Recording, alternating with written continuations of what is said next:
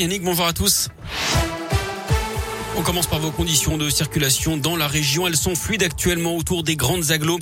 À la une, l'accident avait coûté la vie à un Indinois d'une quarantaine d'années à Neuville-sur-Saône, au nord de Lyon. Il y a presque quatre ans, les nacelles d'un manège s'étaient subitement effondrées, tuant la victime originaire de Rérieux et blessant plusieurs autres personnes. Le jugement est attendu aujourd'hui pour le propriétaire de l'attraction et celui qui était chargé de son inspection. Le coup d'envoi des soldes, aujourd'hui, c'est parti pour quatre semaines de rabais en pleine crise sanitaire. Ça va durer jusqu'au 8 février prochain.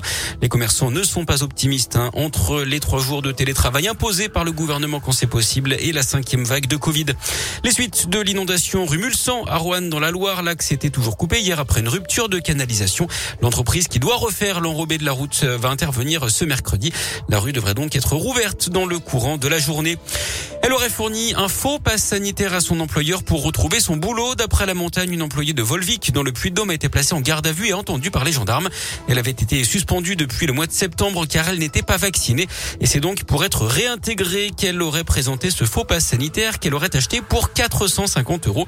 Cette femme originaire de la commune des Ancises doit être présentée à la justice mi-février. En parlant de passe sanitaire, jusqu'à 800 000 d'entre eux risquent d'être désactivés samedi, ceux qui n'ont pas encore reçu leur dose de rappel.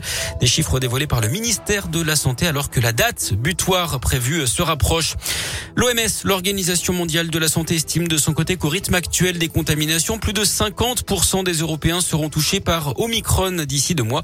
Hier, plus de 350 000 Français ont été déclarés positifs, un chiffre record. Des cafés et des restos qui n'auront pas à contrôler l'identité de leurs clients pour vérifier le passe vaccinal. Les sénateurs ont en tout cas supprimé cette disposition du projet de loi.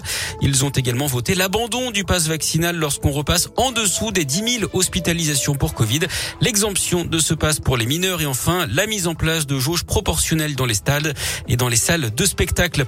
Et puis peut-être un espoir dans la lutte contre les formes graves du Covid, un traitement Fabenkov va entrer en phase clinique et tester, euh, être testé chez l'homme.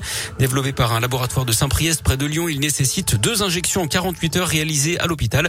Il permettrait de neutraliser le virus, quel que soit le variant. Bonne nouvelle pour Gabin, ce collégien stéphanois de 11 ans dont le numéro de portable avait auparavant servi à une escort girl. Le garçon avait reçu des messages explicites et même des photos osées.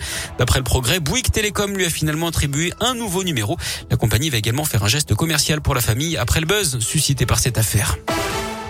Du foot avec la Coupe d'Afrique des Nations et la Tunisie du Stéphanois Kazri affronte le Mali à 14h pour son entrée en lice. Assure également la Côte d'Ivoire contre la Guinée équatoriale à 20h. Et puis deux stars de YouTube dans la région aujourd'hui. McFly et Carlito sont en dédicace à Lyon, à la FNAC de la place Bellecour.